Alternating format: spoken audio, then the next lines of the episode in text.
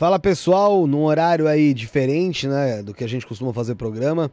É, vale lembrar que a gente continua com o programa 7 e meia, vamos ter o programa 7 e meia da noite com o Vitor Leles, mas a gente está entrando hoje aqui ao vivo um pouco mais cedo e de uma forma especial, vamos dizer assim, para comentar um pouco sobre algo aí que o mundo inteiro está aflito e a gente vai falar sobre isso hoje. Mas antes eu quero agradecer os estúdios da Rede Líder, você que procura um estúdio para fazer seu podcast, arroba rede.líder no Instagram. Agradecer ao pessoal da Biovida Saúde também. Nesse momento de pandemia é muito importante você ter um plano de saúde, então entre no site biovidasaude.com.br, que lá você vai ter as informações lá de como você é, ter o plano de saúde da Biovida, tá certo? Rede Trevo de estacionamento, mais de 150 pontos em toda São Paulo, para você poder parar o seu veículo com toda a praticidade e segurança que existe. O site é Rede Trevo de Estacionamentos com.br lá você vê os pontos da Rede Trevo, tá?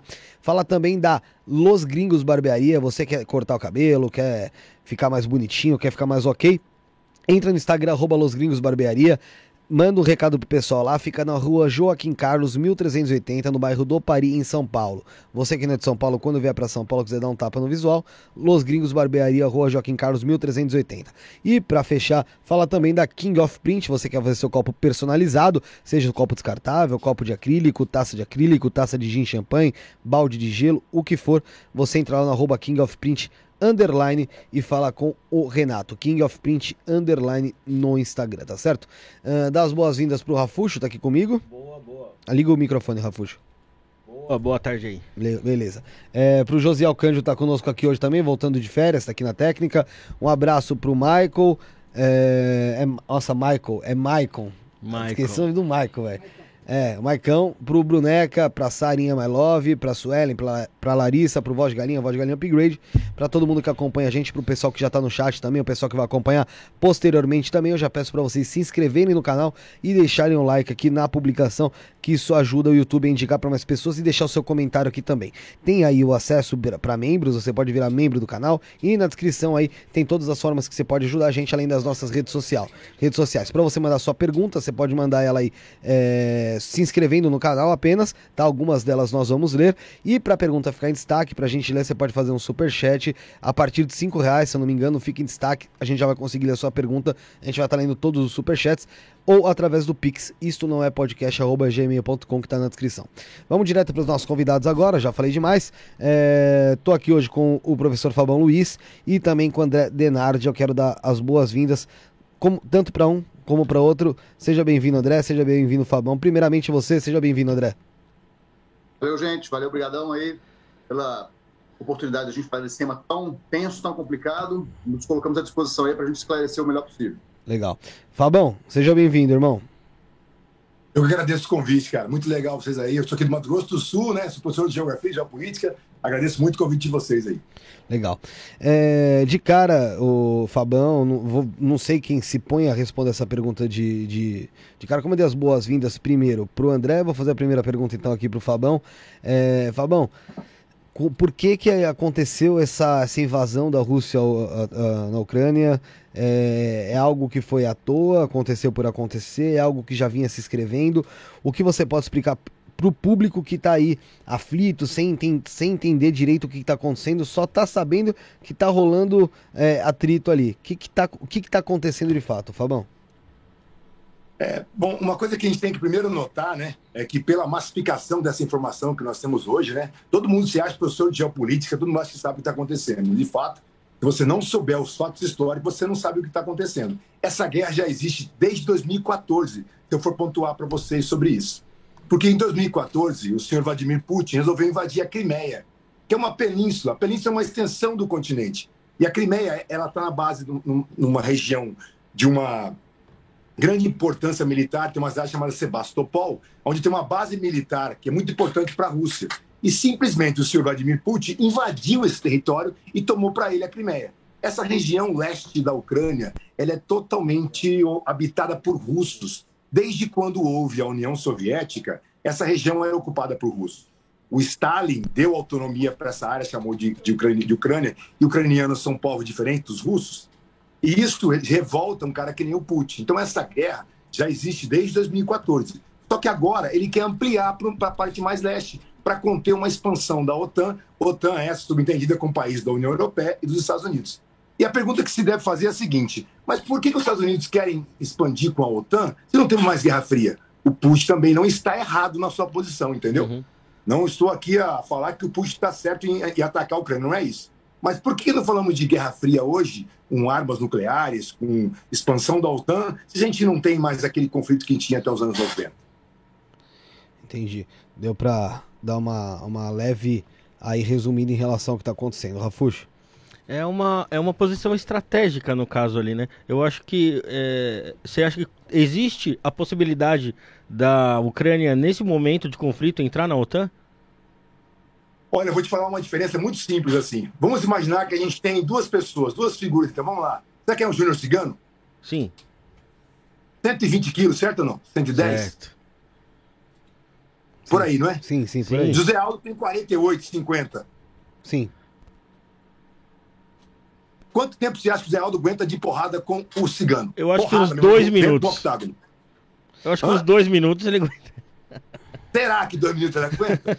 Ucrânia é o Zé Aldo e o Putin, a Rússia é o Júnior Cigano. Mas aí é que tá, né? E a... Mas se a Ucrânia entrar na OTAN, ela vai virar o, o Hulk, né? Também, né? Então, aí é que tá o detalhe. Todo mundo em volta da Ucrânia é da OTAN. Polônia, Hungria, Romênia, Tchecoslováquia, é, Lituânia, Tchecoslováquia. Todo mundo em volta ali. Poxa, é, aí fica complicado. Então, mas será que vão entrar para a OTAN? Será que. Porque a, se a OTAN entrar, ela aí, aí seria um conflito mundial praticamente, né? Olha, hoje teve uma sangria mundial nas bolsas de valores a média foi de 4,5% na queda. Quando a bolsa russa abriu, ela abriu com 50% já menos de perda. O petróleo subiu, tudo subiu. Se a OTAN entrar, a sangria vai ser muito maior.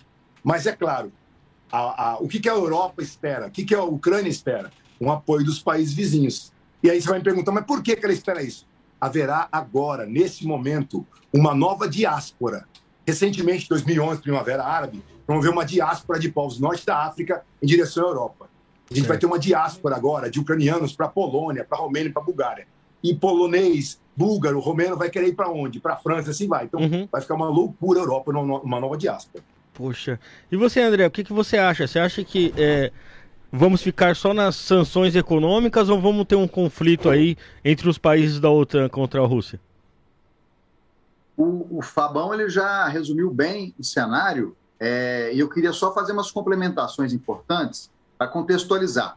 É, a gente vive aí uma, um, um, momento histórico em que ah, nós estamos pouco acostumados com conflitos dessa magnitude, considerando ah, o fim da Guerra Fria no final dos anos 80, início dos anos 90, e ah, um momento agora em que a Rússia se recupera do tombo, de certa forma, que ela levou é, após a, a Guerra Fria, após a derrota da União Soviética, é, e agora ela tenta se, se prender aos territórios que ela ainda pode exercer alguma influência depois que houve o avanço dessa, dessa iniciativa capitaneada pelos países ocidentais, é, considerando não apenas militarmente, na forma da OTAN, como também economicamente a União Europeia, essa tentativa de aproximar o leste europeu da órbita mais ocidental capitalista. E, na verdade, é, a gente precisa avaliar todo esse cenário de uma forma mais pragmática possível é, é, a gente está vendo uma agressão sendo, sendo é, perpetrada pela Rússia, e do ponto de vista geopolítico, eu chamo a atenção para é, a, a, perspicácia do Putin em cada movimento que ele faz. É, a gente comentou aí agora sobre a possível entrada da Ucrânia na OTAN. Na verdade, isso já foi é, se tornou um impasse desde 2014, quando começou a ter essas conversações mais, mais é, palpáveis dessa possível entrada da Ucrânia. E nisso o, o, Putin ele coloca a Ucrânia, a Ucrânia no impasse desde aquela época, porque coloca a Ucrânia num, num cenário de conflito. E existe um entendimento dentro da OTAN de que não se aceitam novos membros é, que estão é, em, em, algum pé de guerra, em algum é, mantendo algum conflito em funcionamento. Então, desde 2014 que já existia esse impasse, de que uhum. a Ucrânia ela, ela não pudesse formalizar a sua entrada. É, considerando que, nesse momento, é, o argumento do Putin é de que essa entrada era inaceitável, ele meio que reforça aquilo que se iniciou em 2014, em termos de não aceitar é, mais um país que fazia fronteira com a Rússia é, de, de, aderir a esse bloco, né, essa cooperação militar, a exemplo do que aconteceu já no Báltico, é, os países ali, é, Letônia, Estônia e Lituânia, foram, é, que eram, faziam parte uhum. da União Soviética, entraram para a órbita da OTAN, é, a, a, Polônia também, e hoje o Putin tem é, um Estado aliado, que é a Bielorrússia, e que recentemente passou por uma crise também que o Putin tratou de, de, de organizar e de recolocar o seu, o seu, o seu líder pró-Moscou é, é, ainda à frente do poder, e a Ucrânia. A Ucrânia é, não tem essa proximidade que a Bielorrússia tem. Então, é, agora, o Putin, ele soltou, hoje a gente viu isso acontecer, né? ele optou pela opção mais é, drástica possível, e isso representou uma demonstração de força muito grande. É, demonstrando que o que a Rússia menos quer é a interferência de uma, de uma influência é, ocidental, uh, capitaneada aí pela, pela União Europeia, pelos Estados Unidos, no seu quintal. E o argumento que ele falou é, há alguns dias foi fez bastante sentido, na verdade. Ele uhum. disse: olha, imagina se vocês colocassem mísseis é, de, um, de uma coalizão militar é, na fronteira dos Estados Unidos com o México ou do Canadá. Que, como é que os Estados Unidos reagiria? Sim, né? ia se então, sentir ameaçado, né? Fez essa comparação para dizer, olha, eu, nós não vamos é, é, é, aceitar é, que, um, que um país vizinho ao nosso a, faça parte de uma coalizão militar que é um potencial inimigo. Então, isso dentro do jogo geopolítico, dentro da estratégia geopolítica, é, leva o Putin a tomar essa decisão drástica e coloca agora o Ocidente numa situação de e aí, o que, que, vai, que vai ser feito? Né? Então, é, é, mais ou menos esse cenário que a gente tem. É, o Fabão, agora voltando para você, a gente ainda pode considerar isso um, um conflito regional, né? É, muitas pessoas dizem, já começam a trabalhar com a hipótese de uma terceira guerra, mas isso ainda é considerado um conflito regional, certo? Então, é, essa questão de terceira guerra mundial, como todo mundo diz, né? Essa questão. É, da, porque assim, é o segundo maior exército do mundo, certo? A Rússia tem 6 mil ogivas, mais de 6 mil ogivas nucleares. Meu Deus. Mas aquela questão da ogiva nuclear é, é mais ou menos assim que funciona com esses países. Eu tenho muito poder, você também tem. Então seria uma autodestruição. Eu só estou te alertando. É um conflito regional, uhum. é um conflito local, especificamente um conflito étnico. O que vai acontecer com a Rússia? A mesma com a, com a, com a Ucrânia. A mesma coisa que ocorre na Geórgia. Na região da Geórgia temos os ossetianos. Ossetianos é um povo diferente do russo que é diferente do georgiano. Na Ossétia do Sul, eles moram na região dentro da Geórgia e usam a moeda russa. Na Ossétia do Norte, eles moram no território da Rússia e usam a moeda russa. Em 2008, houve um conflito na Ossétia. Quem financiou esse conflito? Evidentemente que é a Rússia. A Rússia que instigou esse conflito entre a Geórgia do, do, a Geórgia do Sul e a Ossétia, e a, e a, e a Ossétia do, Geórgia e a Ossétia do Sul. Então vejam, é, são conflitos regionais. Entretanto, esse conflito da Ucrânia envolve uma outra questão, que é a questão do gás. Sim. A Europa, eu falei com alguns alunos meus, ex-alunos que moram hoje na Espanha, que moram na Finlândia, já houve um aumento de 40% no valor da taxa do gás que eles pagavam. Até mês passado era 100, é 100 euros que um, que um ex-aluno meu pagava lá na Espanha para ter o gás. Hoje já paga 140 euros. Então, é um conflito regional? É. Mas qual é a proporção disso para o mundo? a, proporção do mundo é fuga de capitais da Rússia, o aumento do petróleo, uma sangria que teve hoje, né? Os bitcoins da vida aí voltaram a ter uma, um aumentozinho agora no final da tarde, as, as criptomoedas, mas assim, é uma instabilidade no mundo de um conflito regional. A OTAN, ao meu ver, a OTAN ela, ela vai ficar assistindo. O que pode acontecer com a Rússia? Sanções econômicas. A mais. A, aí, o André pode até me ajudar daqui a pouquinho aí. O que, que eu penso nessa sanção econômica? Existe um sistema chamado SWIFT, Sistema Internacional dos Bancos e dos Acordos Comerciais. Sim. Esse sistema é via internet. Então, para tudo funcionar, fluir com uma velocidade, tem um sistema SWIFT. E você tem um algoritmo, um código lá de 8 a 11 caracteres. O que pode ser feito contra a Rússia? Retirar a Rússia do, do, do sistema SWIFT. Como tirar o Irã, tirar a Venezuela. Só que o Putin, já sabendo disso, há uns 5, 6 anos atrás, organizou, junto com a China, o seu próprio sistema SWIFT para negociar com a China. Então, é um pouco tanto arcaico. Para entender melhor isso, seria mais ou menos assim. Vamos voltar lá. Imagina que a Rússia saiu fora do sistema SWIFT, vai ter que fazer negociação financeira por telefone. de mercado financeiro não tem mais internet, entendeu? É mais ou menos isso. Uhum. Essa é uma retaliação que a União Europeia já falou hoje que ela está disposta a fazer. Só que a gente tem um problema, cara. Russo, ainda mais que nem. Porque onde você lê Rússia, tu entende esse Putin, tá? É o Putin quem faz tudo isso. Sim. Ele é um autocrata lá, mais de 23 anos no poder. É, a gente tem os cabos de fibra ótica, cara, que estão espalhados aí nos oceanos, seis nos Estados Unidos, dois na Europa, um na Ásia e tal. E se esse cara resolve estourar esses cabos de, de internet aí, Pô, que a gente pode acontecer isso aí também? Hã? E aí, como é que nós ficamos? planeta, velho.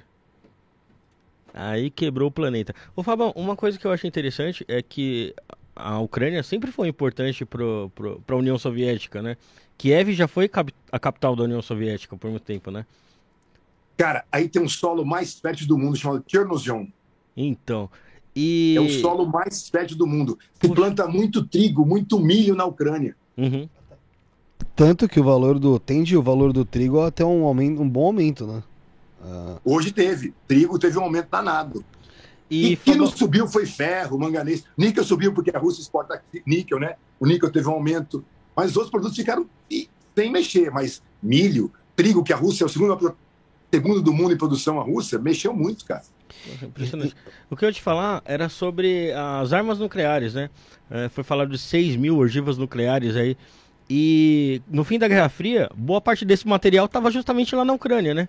Ah, foi, foi o país que ficou com. Assim, a, a terceiro a, a, maior. A segundo. A Rússia ficou com o maior poder uh, de armamentos ali que tinha a União Soviética e depois a Ucrânia. Isso. E aí a ONU fez, né? Entregar essas armas para a Rússia. Você acha que se hoje a Ucrânia tivesse uma arma nuclear, a Rússia teria feito essa invasão? Mas jamais, jamais, jamais, jamais, jamais, jamais, jamais. E porque a Ucrânia, a Ucrânia era a porta de entrada da União Soviética. Onde houve vazamento, onde houve a questão, eles tomaram Chernobyl hoje os russos, certo? Sim. Tomaram a cidade chamada Pripyat. Pripyat, Pripyat foi construída pelos russos, pelos soviéticos, para ser um modelo soviético de cidade. Quando houve lá em Chernobyl, no dia 26 de abril de 36, o acidente nuclear no quarto reator, em 36 horas, 55 mil pessoas foram evacuadas da região da, da cidade de Pripyat. Então, Chernobyl tem um papel importante na geopolítica da União Soviética e hoje pela proximidade com a Europa. É porta de entrada, né? Eu, ô, Fabão, nesse caso aí você vê como é importante um país ter uma arma nuclear? A gente, por exemplo? Então, cara, eu acho assim, essa importância de arma nuclear, ela está muito subentendida à sua capacidade tecnológica. Sim. Adianta você ter uma Ferrari e não ter, um, e não ter dinheiro para abastecer? E não ter como manter a pastilha de freio? Manter... Adianta ter uma Ferrari? Não, não adianta. Lógico que não. Lógico que não. Então não adianta, não adianta ter um, um armamento nuclear se eu não tenho condições de manter esse sistema nuclear. Então, sabe? E uma outra coisa que nós temos que entender no Brasil, o Brasil é o coadjuvante do coadjuvante do coadjuvante na, na, na economia mundial. A gente não tem esse peso todo. A gente é só pentacampeão, bicho, mais nada. Mais nada. A gente vende commodity. A gente é, vende é trigo, milho, ferro. A gente não tem peso de achar. É muita, muita presunção nossa. Será que nós temos algum valor no mundo hoje? A vantagem nossa, sabe qual que é? O André pode me ajudar aí também. As nossas, nós não seremos atingidos por nenhuma bomba nuclear, cara. Nem um míssil. Eles passam por cima da gente, ó. Sabia disso? Não adianta, não adianta muito porque sobe uma nuvem atômica e a, o sol apaga, e todo mundo morre, na verdade. Mas você tem é. razão, nenhuma o, o André, sobre esse mesmo papo aí que o, que o Fabão que o Fabão acabou de falar, tem, o que, que você acha que você pode complementar e o que, que você acha que você pode completar em relação a tudo isso? Vamos lá. É, a, a, questão de, de Kiev já ter pertencido a como capital né, do, do Império Russo, é, é, é, tudo muito misturado. E talvez o Brasil, a gente não, não tenha muito costume de entender isso, essa mistura étnica. Porque é, quando a gente fala dos povos eslavos, quando a gente fala daquela, daquela região do mundo, da Europa Oriental, é, olha que coisa estranha, né? A gente tem, tem hoje a Ucrânia, certo? É, ao oeste da Ucrânia, nós temos a Moldávia. E tem uma pequena região na Moldávia, que é chamada de Transnistria, né, né Fabão? Eu sempre erro Isso, nome. Transnistria. Transnistria. Que, é, quando acabou a Guerra Fria, eles não quiseram é, se separar do, do, da União Soviética. E até hoje são mantidos alguns, algumas unidades é, russas lá para ter algum controle na região. E a, e a população de, dessa região é, aceita. Então, é, tudo se mistura muito é, em termos de, de, de população o que leva o Putin a justificar na cabeça dele a, a, a o avanço das tropas na região da Ucrânia. A Ucrânia ela tinha 1.800 ogivas no, no período da, da, ao longo da, da Guerra Fria. Né? No final da Guerra Fria, é, é, houve essa, essa, esse impasse, se devolveria ou não. E ela acabou sendo obrigada a devolver por uma questão de necessidade econômica. É, os Estados Unidos viam com preocupação um país muito instável, é, muito institucionalmente frágil, administrar tantas ogivas nucleares. E aí eles acabaram é, coordenando um esforço para que é, essas ogivas fossem devolvidas à, à Rússia. Agora, é, eu, eu acredito que uh, ter um arsenal nuclear seria, seria uh, suficiente, talvez, para evitar esse conflito em larga escala que a gente está vendo hoje. Mas eu não acho que, ela, que ter uma, uma ogiva nuclear por si só garantiria, por exemplo, que nós não tivéssemos o que aconteceu em 2014, que é um conflito de menor escala. Eu digo isso porque é, outros, outros conflitos no mundo que a gente vê envolvendo, por exemplo, China, Índia, Paquistão, é, que são potências nucleares, esses países é, mantiveram conflitos é, em pequena escala, não chegaram a uma escala grande que justificaria né, um eventual uso, mas então o arsenal nuclear ele é um dissuador de, de conflitos de larga escala. E eu concordo com o Fabão quando, quando ele diz que, que não estaríamos vendo o que a gente está vendo hoje se a, a Ucrânia tivesse ogivas nucleares. Hoje em dia você não pode ter, né? você não pode desenvolver esse tipo de coisa. O Brasil é, ele é signatário do Tratado de Não Proliferação Nuclear, mas o que eu acho interessante é o, o ponto em que nós estamos enquanto um país que detém alguma tecnologia nuclear, porque nós produzimos energia nuclear, né? É. É, é, nós temos usinas de energia é, que são movidas por, por urânio, né? É, é, eu me refiro à Angra, né? Angra 1, Angra 2. E isso é interessante porque sinaliza para o mundo o seguinte: olha, nós já dissemos que não queremos ter uma bomba nuclear e tal, mas nós já estamos meio caminho andado caso é, a gente invente de, de, de, ter uma, entendeu? Então, é, o Brasil, ele, apesar de realmente, na mesma forma que o Fábio falou, é, a gente não ter esse peso tão relevante do ponto de vista de, de, de geopolítica é, mundial, a gente, é, na história das nossas relações internacionais, a gente, da nossa política externa, a gente chega em alguns pontos é, que, que é, eu acho interessante. A gente não é uma ameaça, né? O Brasil é o queridão do mundo, né? Aquela coisa, faz futebol e tal mas a gente é, adota certas posturas que, que fazem, é, fazem as pessoas pensarem a respeito. Né? A questão nuclear é uma, é uma delas. André, é, é isso, mais ou menos. Eu vejo que. Uma, só um detalhezinho. Já vi a diplomacia do Brasil é tão, tão forte que quem abre o discurso da ONU todos os anos é o chefe de Estado brasileiro. É, uma, uma Porque isso é um processo histórico importante. que vem lá desde quando se formou a ONU e a gente tinha, esqueci o nome do nosso consulado, do, do consul que tinha na Oswaldo Aranha, eu acho. Oswaldo Aranha, isso. Ele abriu o discurso da ONU, então a ONU, depois daquilo, num protocolo, segue essa mesma dinâmica que o Brasil é o país que abre todo ano quando tem o discurso do chefe de Estado da ONU. Oh. É fato. Então nós temos uma geopolítica importante. Nós temos o décimo maior exército do mundo. Nós temos o, maior, o décimo maior exército do mundo. É um peso, é, mas qual que é a nossa importância geopolítica? Fornecedor de commodities, né? Isso vai afetar a nossa economia? A Primavera Árabe fechou seis frigoríficos no meu estado, Mato Grosso do Sul. E nós vendíamos carne para os árabes. O Egito, vendíamos carne. Vai afetar o Brasil aqui? Vai afetar, com certeza. Sanções com a Rússia haverá? Haverá. E quem negocia com ela também pode pegar de tabela sanções. Uh, tanto Fabão como André, quem se sentir mais à vontade para responder. É, na internet a gente vê de tudo, né? Algumas pessoas falam que os Estados Unidos, lógico que não ia deixar de colocar o nariz ali, afinal de contas, se alguém no mundo falar A mais alto, ele quer falar A um pouquinho mais alto também, quer mostrar que tá falando, mas muitas pessoas falam que o Biden é, não foi tão pulso firme como deveria ser numa, num caso como esse. Vocês acham que de fato é, os, os, Estados Unidos deveriam se posicionar de uma forma um pouco mais, mais agressiva ou ele está agindo da maneira que é correta, é, tendo em vista, lógico, termos de, diplomáticos assim? Vai, André. Pode ir, depois eu falo. Tá bom, tá bom. Eu vou, eu vou ser breve porque o, o que você tem a, a dizer aí é, é, é, muito mais amplo. Eu estou gostando muito de, de ouvir as suas considerações. É, Olha, gente, nós temos que pensar esse jogo todo como se fosse um tabuleiro de xadrez. É, os Estados Unidos ele tem os seus interesses, ele é uma potência que tem visto seu, a sua hegemonia cada vez mais ameaçada. É, eu, eu, até é, relembro que ao final da Guerra Fria, alguns autores chegaram a, a ousar dizer que nós estávamos vivendo o fim da história. É, autores de uma tradição mais liberal dizendo que não, a, acabou. Né? A, o liberalismo econômico, as democracias liberais, que são os modelos que a gente vê aí é, na Europa Ocidental, Estados Unidos, Brasil, ela venceu, é, o comunismo perdeu, acabou, né? então não tem mais novidade. Mas, mas a verdade é que não, né? a gente está vendo é, o cenário aí sendo, sendo refeito, nós vemos a Rússia é, num esforço de, de, de recuperar essa influência, essa parceria que ele vem feito com a China.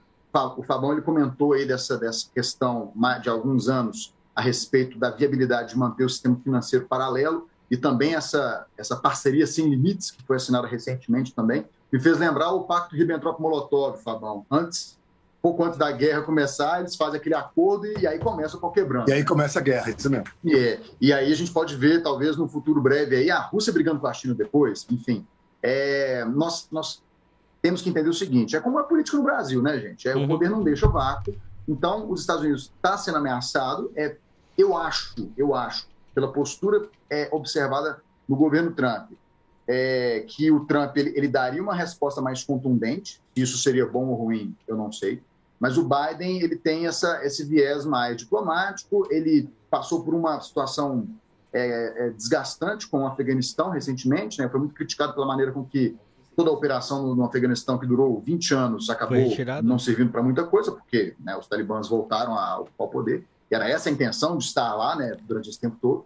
É, então, ele é pressionado a, uma postura mais contundente de, de pô, Biden, sai, sai de cima do muro, toma, toma postura, né, e tal. Mas eu acredito que ele não sairá muito desse, desse viés mais, mais é, na base do, do, da sanção econômica e coisa do tipo.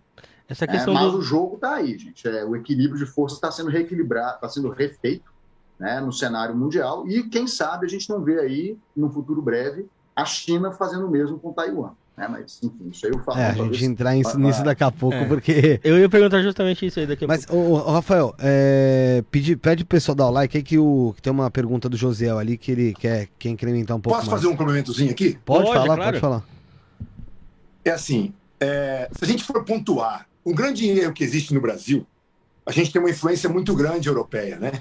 Sim. A gente não tem nos Estados Unidos essa visão de esquerda e direita. Quem tem essa visão, que acha que ela é assim, é porque não conhece a geopolítica mundial estadunidense e, de certa forma.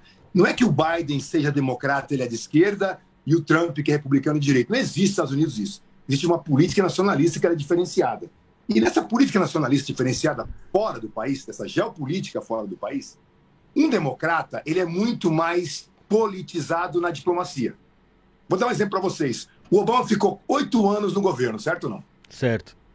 O que o Obama fez geopoliticamente. Melhorou algumas coisas, né? Implantou a, a crescimento de países emergentes, que nem o Brasil, favoreceu muito isso, adorava o Lula, ele. Mas ele, no, nessa politicazinha bunda mole, fez surgir Estado Islâmico. O Estado Islâmico surgiu dentro do governo Barack Obama. Por quê? Não tomou atitude. Pegou o Trump, o que ele fez? Enfiou a porrada, acabou com os caras, não teve conversa. Então, um democrata, quando vem, é uma visão política diferente. Entenderam? Não é que é esquerda e direita, sabe? É uma visão uhum. política diferente. Então, o Biden é totalmente visão democrata. Como foi o Bill Clinton, George Bush. O que fez George Bush filho depois do 11 de setembro? Atacou todo Atacou mundo, saiu batendo em todo mundo, sem conversa. Sobrou até é, pro é, Iraque é, lá. É política diferenciada de um pro outro.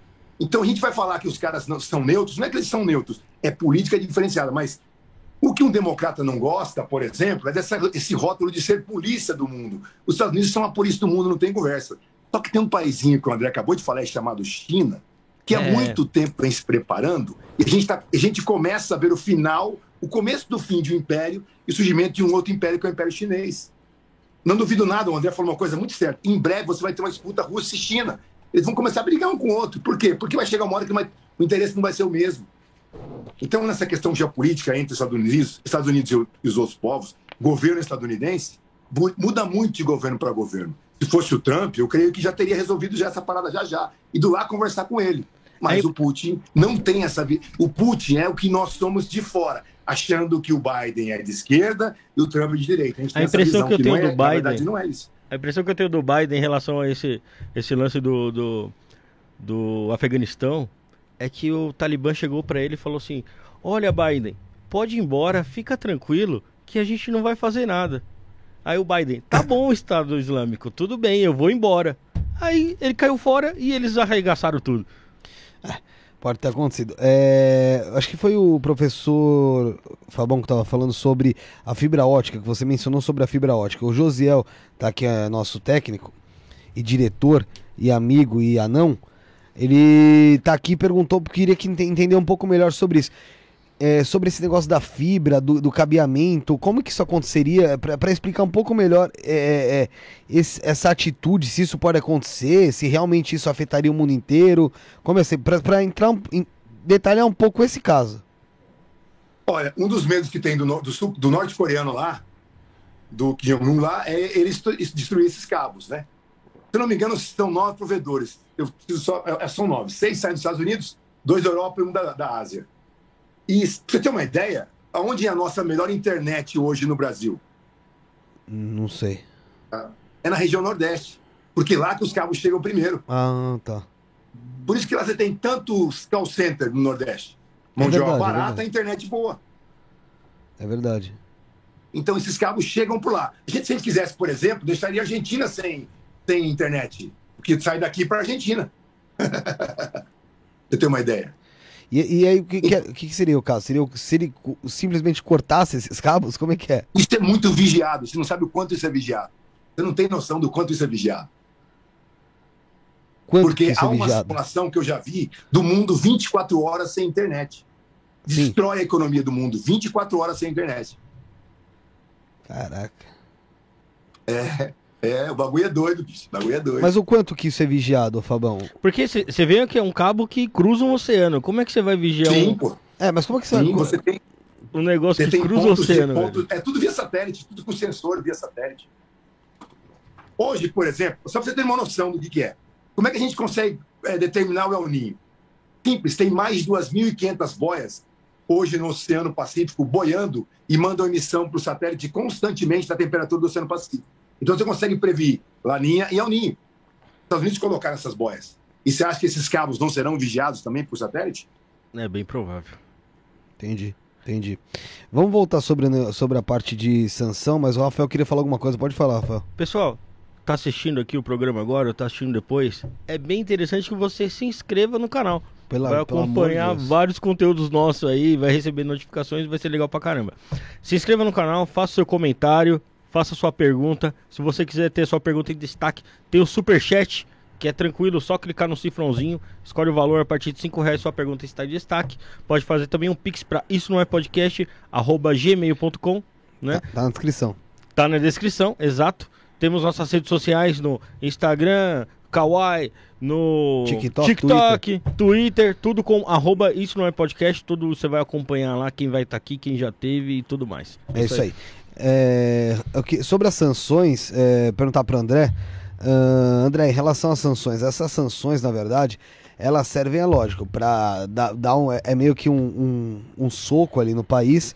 Só que isso, isso cabe muito também a bater nos empresários ali, nas pessoas que têm uma riqueza no país e vão ser afetados para elas pressionarem o governo a voltar atrás do que estão fazendo. Tô errado? É, vamos comparar Vamos comparar sanções econômicas com cancelamento de uma pessoa. Vamos lá, vamos lá. A gente vê por aí, né?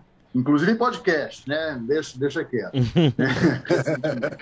Mas, Se Deus quiser, esse aqui é o próximo. É... tipo assim. Bom, é... cancelamento todo mundo sabe como é que funciona, né? A pessoa ela começa a ser acusada de uma coisa e vai sendo meio que marginalizada a ponto de, de não ter mais voz, não ter mais ação nenhuma é, você vê sanções econômicas sendo feitas ali contra o Irã, contra a Coreia do Norte, contra Cuba, é, embarcos econômicos e tal. Bom, agora, quando você tenta é, fazer um embargo numa, num país como a Rússia, que está aliado, pelo menos aparentemente bastante alinhado também, com a China, é, é como se você tentasse cancelar uma pessoa que tem tanta gente apoiando, e o que ele fala e faz é, é, recebe um apoio de tanta gente que o grupo que cancela uh, vai cancelar como? se você está lá com, com, uma base mais sólida de apoio. O cancelamento meio que murcha. Não estou dizendo que é o que vai acontecer com o embargo econômico.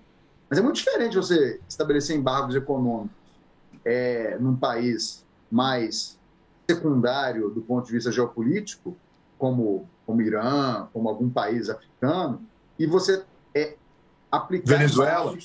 Venezuela, bem lembrado, muito bem lembrado. Inclusive, olha que coisa, né? Você vai fazendo embargo num, vai fazendo embargo no outro. Esses que estão sendo embargados olham um para o outro e falam assim: Ué, mas pera lá. Não, é. a gente não é obrigado a passar por isso, não. Vamos, vamos se juntar. Vamos, vamos, aqui, ó. E aí é. você vê, por exemplo, o Putin se aproximando do Maduro. Querendo ou não, isso aconteceu em Cuba, gente. Sim. Cuba foi cancelada quando teve a revolução, que não era comunista, de passagem, era uma revolução nacionalista, que aconteceu é, por liderança do Fidel Castro.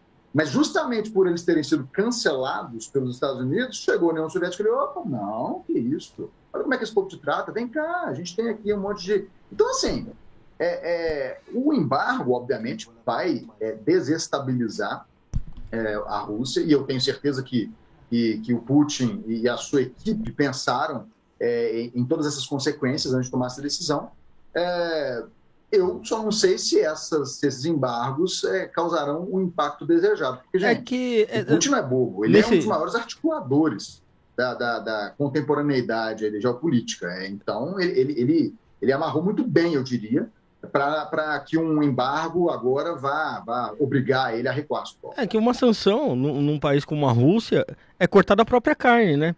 Porque existe Exato. uma dupla dependência. Do mesmo jeito que a Rússia depende dos outros, muita gente depende da Rússia, né?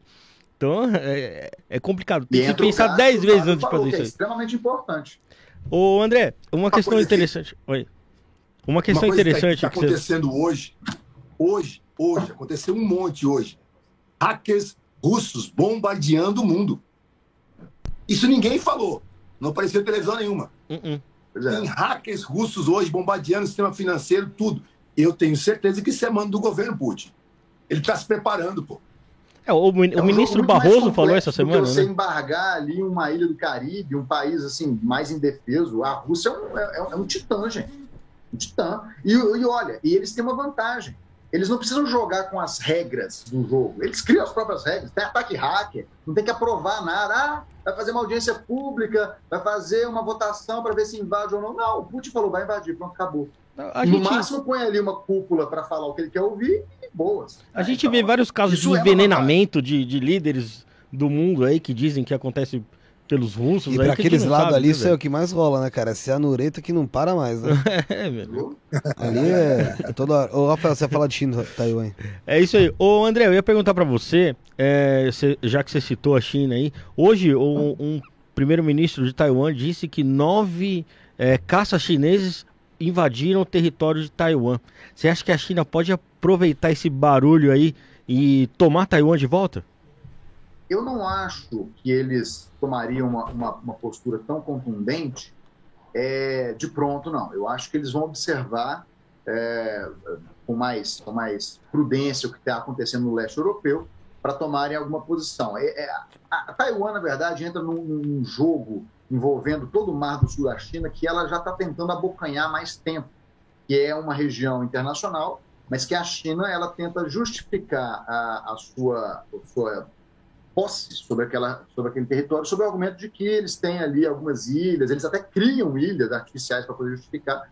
É, só que Taiwan entra numa questão muito mais antiga, muito mais complexa, porque é, é, Taiwan se tornou o pivô de um debate, de uma tensão internacional, desde o fim da Guerra Civil, é, que colocou a China, vamos dizer assim, capitalista e a China comunista, é, e que se encerrou em 1949, quando o governo é, capitalista, pró-ocidente, ele meio que foge para essa província, porque a China continental, a China, né, a República Popular da China, considera Taiwan uma província, uma província rebelde, e aí estabeleceu um governo paralelo. E aí o mundo passou a meio que se acomodar naquela opinião se a Taiwan era, era uma, uma, uma, um país soberano, se não era.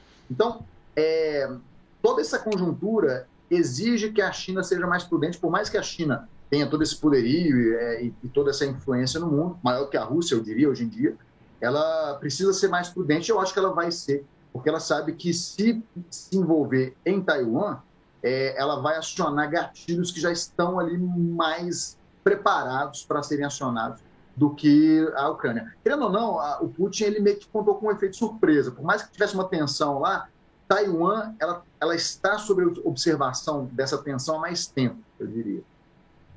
E você acha que a, a China então só mandou uns caças só para experimentar o que que é, o que que ia ser exato. repercutir? É, eu acho que, que a China também ela, ela tem todo um entendimento do que está acontecendo, né, gente? É um país que está caminhando para ser um, a, a, potência hegemônica global ali no, no, em algumas décadas. Eles têm um projeto para isso. Então, é, eu acho que essa, essa medida foi muito mais uma sinalização, uma mensagem, uma indireta, do que propriamente um, uma coordenação ali para invasão. Obviamente que tudo pode acontecer. Né? Eu, eu, sinceramente, não esperava que houvesse uma invasão em, em, em larga escala, como aconteceu na Ucrânia. Então, assim, é um palpite. Eu diria que a China ela está indo só para ver até onde pode ir. Sabe que naquela disputa de boxe no início, que fica um testando a distância do outro ali, aquele jab ali e tal, só para testar a distância, mas não chega a, a bater efetivamente. É, ainda bem, né? O, o, o Fabão, é... vamos, vamos, quero que você, André, acabe um pouco devagando em relação a isso. É, o que, que o Brasil pode esperar? O que pode rolar com o Brasil é, em relação a esse conflito? A, nesse momento, conflito Rússia-Ucrânia é, da maneira como está, tá? Sem a gente expandir ele para caso algum outro país resolva entrar no meio da brincadeira ali. É, mas nesse momento, o que, o, que res, o que resvala aqui no Brasil? Bom, é, tomara que o nosso presidente não fale nada do que ele falou semana passada, né? Porque se ele. Tanto que hoje ele ficou calado, não falou nada, falou do Palmeiras hoje, né? Mas o Itamaraty porque... falou hoje alguma coisa, né? Em relação a isso, apoiando mais a Ucrânia, né? Sim, hoje ele não manteve a neutralidade. Ele não é. falou nada hoje, não. Porque, assim, se ele falasse, a gente teria uma fuga de capitais grande do Brasil, então. A gente já está numa estabilidade grande econômica, né? O futuro para nós é, é assim: esse futuro desse conflito de agora seria daqui seis meses. Até seis meses. Seis meses, um ano, está tudo muito acordado já, está tudo muito acertado o que vai ser feito. Mesmo que haja sanções. Então, vamos supor, se tem sanções agora, vamos tirar a, a, a, a Rússia do, do sistema SWIFT e aí ninguém mais negocia com a Rússia. Isso é um prazo, geralmente funciona assim, né? É um protocolo que existe, sabe? Não é assim, da noite pro dia fecha não negocia mais. Tem todo um, um, um, viés protocolar de, ó, vai ser daqui seis meses, assim, vamos, vamos ver se ele recua, porque é o seguinte, hoje já teve na França, na Bélgica, na Alemanha e nos Estados Unidos, já teve sequestro de bens de, de milionários russos já nesses países. Já houve essa retaliação já. Como assim? E aí, quer dizer, qual que é o interesse? Como assim? O que, que é esse sequestro de bens? pressione o governo, o governo russo. Eu vi que o, o é Abramovich, que é aquele bilionário russo lá do Chelsea, estão é, querendo deportar ele para a Rússia de volta lá. Não querem ele no Reino Unido? Não querem. Ele, não, já começaram a, a querer confiscar carteira de trabalho de russos. E que que é em alguns países da Europa. E o que, que é esse sequestro de bens, para a gente entender, para ver se é isso mesmo que eu entendi? O que você tem de bens no seu país lá? Por exemplo, você está na Inglaterra e você é russo. Tá. Você tem uma fábrica, tem isso, tem aquilo. De onde vem esse dinheiro? De onde vem esse capital? Pode ir embora daqui. Leva o seu capital, então vou pegar, pegar para cá, você não negocia mais nada aqui enquanto houver sanção com você. Caraca. E aí, e aí ele vai ter que arrumar um laranja, né? Vai ter que arrumar. Assim, assim foi em Cuba. Assim foi Cuba. Mas aí a chance da, do, do, governo, do governo russo, do governo do, do Putin, é, acabar até se rebelando mais por conta disso e cometer, quem sabe, algum ato um pouco mais louco, existe, né? Sim, por isso que o Putin já falou. Ele, ele, ele disse isso, não sou eu que estou falando. Está gravado no discurso dele. Eu não tenho medo de vocês. Estou cansado de vocês querendo mandar no, no Oriente. Estou cansado de vocês. Ele já falou isso. Quer dizer, ele articulou tudo. O André falou isso aí. Ele já se preparou, cara. Ele está preparado para isso. Ele surpreendeu a gente com o ataque, mas ele sabia que ia fazer o ataque. Entendi. André, é, você compartilha da mesma opinião? Como é que é em relação ao futuro do Brasil aqui? Ao Brasil em si? Olha, o, o Brasil, é, na, na, na, experiência que eu tenho, na, nos estudos, nas leituras que eu fiz, eu percebo que o Brasil ele, ele cresceu mais pegando o vácuo na briga que ele não tinha nada a ver. Né? Vamos dizer assim, vamos pegar o Brasil é, nos anos anteriores à Segunda Guerra Mundial. É, pô, eu, a, a, maestria do Vargas do ponto de vista de geopolítica, é, de relações internacionais, que tentou, até antes do momento de, de ficar num lado, e isso também fazia parte do plano, né? Até antes disso, ele negociava com a Alemanha nazista, negociava com, a, com os Estados Unidos. É a chamada equidistância pragmática. Eu vou me manter é, numa distância semelhante de um lado e do outro, e de forma pragmática, ou seja, eu não vou ficar tomando dores, abraçando, é, ideologizando os negócios, vamos dizer assim. E trazendo para os dias de hoje, é, eu vejo países como a Índia, que também tem uma postura muito pragmática, e negocia com Rússia, negocia com China, negocia com os Estados Unidos, eles têm uma, uma, é, um parque militar, uma, uma, uma, um potencial militar que eles têm feito crescer muito em cima de acordos feitos com todo tipo de país. Né? O problema é que hoje a gente, apesar de, de ter essa oportunidade de, de agir assim, uh, em que sentido eu digo? De agir uh, falando, ó, oh, a Rússia fez um negócio aí, né? Puxa vida, mas os Estados Unidos também, né? E, tal, e ficar nesse meio tempo, que isso historicamente é o que o Brasil costuma fazer. É o em cima do muro é, propositivo, vamos dizer assim, com um objetivo. Não é em cima do muro porque não sabe, não sabe o que está fazendo. Infelizmente, é, a gente hoje não acho que tenha a habilidade é, diplomática necessária em função é, é, do, do, do, que a gente tem visto em termos práticos né, nos últimos anos, para poder ter essa habilidade. Né? Mas, é, na minha opinião, o Brasil, se tivesse que tomar uma postura, teria que fazer algo ali, meio termo, talvez pendente ali para o, o, os seus principais parceiros ou, ou, para os seus, seus aliados de primeira necessidade, mas sem ser tão categórico. Assim. Até porque o próprio Bolsonaro ele, ele esteve lá com o Putin. Né? Ele tenta agora se conectar com, com lideranças que têm um perfil parecido com ele. Então, é, é, talvez agora ele esteja no impasse, né? porque o mundo inteiro está tá condenando, né? pelo menos o mundo ocidental, é, o que o Putin está fazendo, e ele acabou de estar lá com, com, com Putin, fazendo médio e tal. Então, assim, é, nós não vamos ter uma atuação nisso. É, eu acho que a, a, maneira que a gente vai posicionar, considerando uh, o perfil da, da, do nosso governo atual, vai ser de, de, ficar como o Bolsonaro fez hoje. Assim, a impressão que, que eu tenho, a impressão que eu tenho é que o Bolsonaro não sabe nem o que está acontecendo. É, é uma ah, não, sabe sim. Sabe sim, sabe muita coisa sim. Você acha que não, mas sabe sim. sabe, sabe muita coisa. Por que, Fabão? Como, por que, que Porque assim? um chefe de Estado, dessa maneira, assim, vamos esquecer a pessoa, certo? Esquece a pessoa. Pensa na instituição, porque o presidente é uma instituição. E é, é, assim, ele vai ter acesso a muito mais coisas que a gente possa vir a ter. Sim, mas, mas você acha que ele está que ele tá coerente, que ele não está perdido na, nas atitudes dele? Eu acho que não, eu acho que não. Eu acho que ele todo, tudo, essas peças, essa, eu não não não não não estou defendendo ninguém, ok? Não, lógico. Estou uma, uma neutralidade. Eu acho que ele ele assim, eu penso que ele se arrependeu de ter ido para a Rússia, tomado a postura que ele tomou, porque ele não imaginava que o Putin faria o que o Putin fez.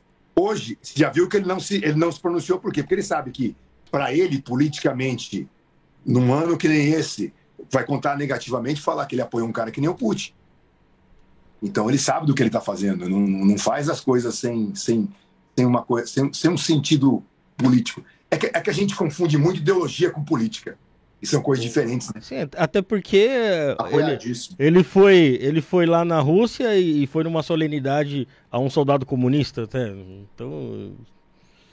O... É, eu queria fazer até uma ressalva sobre isso. Pode falar. Rapidamente. É, eu acho que tem muita imprecisão em torno disso, porque, assim, naquela época, todo mundo, se era comunista, era comunista na marra. Né? Era um soldado soviético, sabe-se lá se ele era comunista mesmo. Eu, eu estive na Rússia, uhum. eu, eu, estive com pessoas cujos avós é, combateram na guerra, e eles eram, por, por exemplo, proibidos de levar é, artigos religiosos para a linha de frente, sob pena de punições severas, porque era o Estado comunista, ateu e tudo mais. Então, assim, é, a, a, acaba que a, a, doutrina comunista, o regime comunista é, é, impôs esse tipo de coisa. E tudo bem, a gente faz graça, né? Porque o, realmente era o Exército Vermelho, e o Bolsonaro prestou uma homenagem e tal. Mas, assim, só para ajustar isso, que eu diria que foi o soldado soviético, não necessariamente era comunista. O Joseph Ratzinger, é, que já foi, foi um papa, papa né, anterior ao Papa Francisco, ele foi acusado de fazer parte da juventude hitlerista, por exemplo, quando ele era criança. Mas todo mundo fazia parte da juventude interista, era, era obrigatório. Então, assim, É só para a gente entender que às vezes as coisas não são o que parecem. Sim. É que o, soldado pode até não ser comunista, né? Mas a, eu acho que a solenidade representa um exército comunista, né? Perfeito, perfeito. É, pra olha, gente já... só, olha só, olha como é que é um desentendimento, né? Para você visualizar a postura política. E a China não tem comunista? E não Pois quer é. negociar com a China de comunista? Então É. é, é, é todo ideologia diferente de política. Você tem uma ideia? Sabe quem, sabe quem que vai lutar agora nessa região da Ucrânia? São ucranianos neonazistas, que é um movimento que cresce em massa na Ucrânia e tem apoio dos Estados Unidos. Tem um milionário, dono de uma fábrica de armas nos Estados Unidos, chama Black alguma coisa, o nome da fábrica dele, que ele doou 10 milhões de dólares em dinheiro e armas para esses neonazistas é, ucranianos. É, a gente viu Essa até, até, aí. até no Brasil pessoas que foram lá pra Ucrânia fazer cursos e tal, ter treinamentos com, com coisas desse tipo aí, né? Sim, sim, para você ver. É, esse, é, é é um, é um- a ideologia diferente da política. Isso nós não entendemos hoje. As pessoas estão elas são, elas são tão toscas de não visualizarem isso. A questão ideológica ela é diferente da questão política. Os Estados Unidos têm muito, os Estados Unidos faziam isso claramente. O, o político democrata e o político republicano têm ideologias diferentes, mas eles são nacionalistas por, por essência. Não, não- não, é branco e preto, não são opostos um ao outro, né? São diferentes, Tem, mas é não por são que Você opostos. achar que eles São- são opostos. É São besteira. 50 tons de cinza. É, exatamente. Exatamente. Exatamente. O André, o Fabão, pra gente já partir pro final, o que, que vocês projetam pro futuro disso? É, pelo que está se encaminhando, isso tende a piorar? Qual a possibilidade de uma terceira guerra mundial, de fato? É, como vocês enxergam o futuro dessa tensão que se que começou lá atrás, mas que o estopim foi ontem? Aí fica vocês a critério quem começa. Tá bom, fica à vontade. Você já me deu a palavra aquela hora lá. O que você quiser, inclusive. Cara, eu não vejo como Terceira Guerra Mundial, não tem, não- acho que isso é uma coisa de cinema, sabe, meio cinematográfico, isso é muito é, surreal mesmo, essa questão de Terceira Guerra Mundial. Repito, eles têm ogivas nucleares, tanto os Estados Unidos quanto a União Estados Unidos quanto a Rússia, mas a- você colocar isso em prática é autodestruição, eles sabem disso, então os caras não farão isso. É um jogo de nervos, é uma Guerra Fria moderna, virtual, nesse mundo de redes virtuais que nós vivemos hoje. É um mundo virtual. O Telegram é uma rede russa, sabe, que está ganhando espaço hoje. WhatsApp, Instagram e Facebook estão com os dias contados. LinkedIn vai tomar conta, TikTok vai tomar conta. Então, o mundo virtual é muito mais intenso que essas questões de, essa questão de uma guerra local. Ela vai afetar a opinião pública, que vai começar a ver muita gente no Instagram, no Face, na televisão morrendo, tomando tiro, senhorinha, criança correndo. Ou seja, vai ser todo aquele viés da opinião pública mundial. Se vai ter sanções agora, vamos esperar os próximos dias. Eu acredito que haverá sanções, sim, mas uma coisa bem moderada. Sabe aquela coisa de panos quentes, né? Ó, vou fazer isso, fazer aquilo. Porque uma, o chefe de Estado todos vieram e falaram. Por que eles falaram? De Portugal, França, Alemanha, Inglaterra. E eles falaram tranquilizar o mercado financeiro, que estava tendo uma sangria desgraçada. Então eles têm essa obrigação. Agora, falar que vai ter uma guerra de grande proporção, não. Um cara que nem o Putin, um cara surreal, ele conseguiu entrar para a história como Lenin, como Stalin, ele vai ser inesquecível na história da Rússia. Ele conseguiu fazer isso, pronto. Mérito dele. Só que ele é um cara que é um autocrata. Ele não visualiza o mundo fora desse poder. O poder é uma coisa que consome as pessoas. O poder consome o ser humano. Maquiavel falava isso. E você acha que um cara que nem o Putin, sei lá, 23 anos, ele não quer sair do poder. Então, ele você já pode ver até alguns o 2036, Brasil, né? querem voltar agora. Já tem mais de 70 anos. Porque o poder consome, cara, ele corrói. E aí aqueles caras ficam babando de querer ter o poder de novo. E o Putin é desses caras. Então, ele não quer perder poder, quer ter uma hegemonia. Terceira Guerra Mundial, calma, isso é muita especulação. André, Não, eu vou totalmente na linha do, do que o Fábio falou, ele está coberto de razão.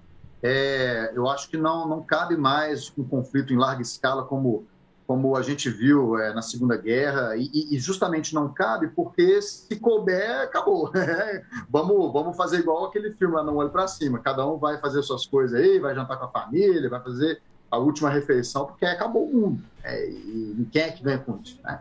É, a gente vai ter, a, talvez, a manutenção de, uma, de, uma, de um conflito regional. É, lamento pelo que pode acontecer com a Ucrânia, exemplo do que aconteceu, do que acontece na Síria, na Líbia, no, que é um país do norte da África. É, são países que começaram uma disputa é, envolvendo grupos distintos, o grupo pró-governo, o grupo estrangeiro, uh, os rebeldes, e aí, quando você vê, já passaram 10 anos, o país está devastado e, e, ninguém sai daquele impasse. Para o Putin isso é muito interessante, inclusive, para manter ali a coisa é, for, para além das suas fronteiras, mas eu também sou cético com relação à possibilidade de uma guerra total, em larga escala.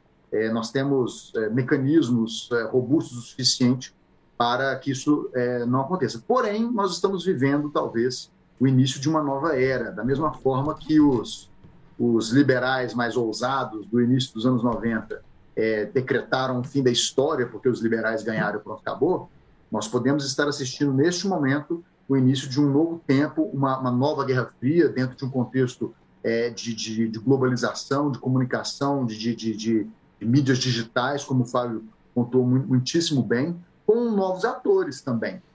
Com a China nesse comunismo de Estado, nesse comunismo é, socialismo de mercado ou capitalismo de Estado, é, e com a Rússia tentando se reerguer dos, da, dos escombros do Império Soviético, é um tempo que, para quem gosta de geopolítica, é muito interessante, mas também traz muitos questionamentos, muitos, muito, muitas incertezas. Serão, será um futuro muito mais instável. É, e no caso do Putin, só complementando o que o Fabão falou, é, o problema também de quem gosta muito de poder é que quando, quando essas pessoas morrem, a instabilidade vem a rebote. Aí tudo se dissolve porque é uma estrutura muito engessada, muito verticalizada, é, que vamos pegar o Império Mongol, por exemplo. Né? O Líbia, pega morreu... a Líbia do Gaddafi. A Líbia do Gaddafi. Perfeito. Uhum. Líbia do Gaddafi. É, é, é, o melhor exemplo, porque é contemporâneo também. A Líbia era um país estável, querendo ou não, tinha um ditador que estava lá há décadas, que era o Muammar Gaddafi. Quando ele morreu, 47... o país... Oi? 47 anos no poder? É, só isso. Olha que beleza. E aí o país se esfarelou. Né? Então, é, é, é, isso pode levar a uma instabilidade maior no mundo depois que esses autocratas é, passarem. Então, eu prevejo um futuro diferente do que a gente viu até agora, uma nova fase que está se iniciando, eu acredito, mas é um futuro também com mais instabilidade, mais incertezas, é, com uma, uma, antiga única superpotência que usufruiu, usufruiu aí os seus 30 anos de poder é, absoluto, agora mais acuada com China, com Rússia, eu me refiro aos Estados Unidos, obviamente. É isso. É, uma última pergunta para vocês dois também. A Coreia pode acabar atacando o Japão, já que o governo japonês não pode investir pesado em, em guerra, armamento, desde a Segunda Guerra Mundial? Ou vocês acham que isso não, não, não vai acontecer? Eu acho que não. Acho que a Coreia não tem esse poder todo, não. Já se sabe que, o, que os norte-coreanos têm arma nuclear. Tem. Tem uma ogiva? Tem, mas ela é limitada.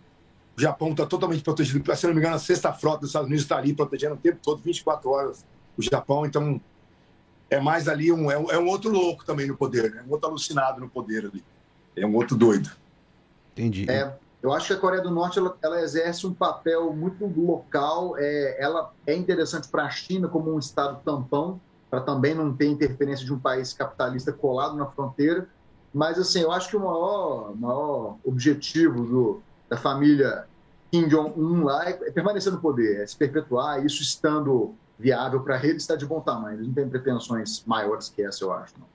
Certo. Uh, quero agradecer tanto o André como o Fabão, acho que foi bem, bem interessante. Foi uma live legal, cara, pra gente conseguir elucidar algumas coisas. É lógico que alguns pontos vão, ficando, vão ficar pelo caminho, mas a gente tem outra live que tá marcada aí pra 7h30. É, mas quero conversar tanto com um como com o outro futuramente. A gente bater um papo maior, mais longo, falando de uma forma geral, generalizar e não só falar de Rússia e Ucrânia, e sim mas no movimento geopolítico de uma forma mais complexa. É... Quero já de cara agradecer então primeiramente você, André. Obrigado pela presença, por topar participar conosco. Espero você aqui aí sim com o programa é, falando só com você para a gente falar sobre, sobre esse tipo de assunto e outros também. Eu que agradeço, gente, agradeço o convite, agradeço o Fabão aí por dividir a fala dessa análise muito bacana e estamos aí abertos. É, a gente tem um trabalho também no Instagram, é, quem quiser acompanhar lá é andré.denardi. Não sei se meu nome está aparecendo aí, mas é, é, o meu nome com um Tá aparecendo, arroba... Eu vou pôr aqui até aqui no chat aqui pro pessoal ver.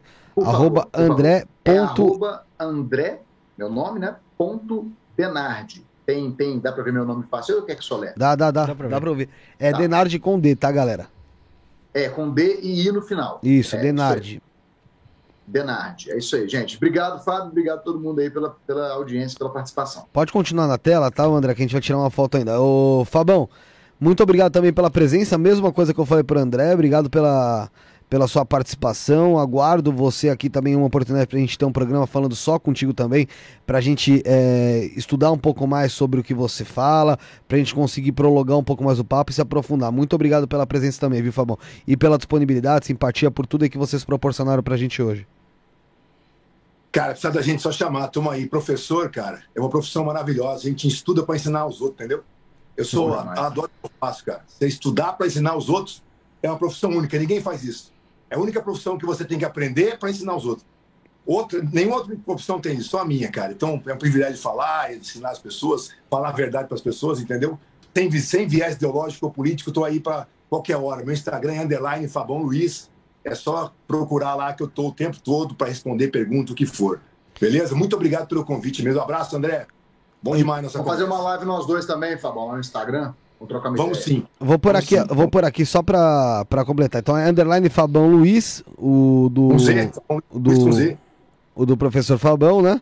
E o do, do André é arroba André.denardi, tá, gente? André.denardi. Então, pra você que tá acompanhando, pra você que gostou aí é, do papo, não esquece de acompanhar lá o arroba underline Fabão Luiz, arroba underline Fabão Luiz com Z, tá? E também o arroba andré.denardi, tá bom? Tá na descrição aí, vocês conseguem é, acompanhar, tá o arroba dos dois na descrição do vídeo. É, novamente, agradecer os dois. Pedir pra você, tanto você, Fabão, como o André, não sair aí da, da tela, pra gente tirar uma foto aqui, tá? Lá. Assim que, que, que terminar.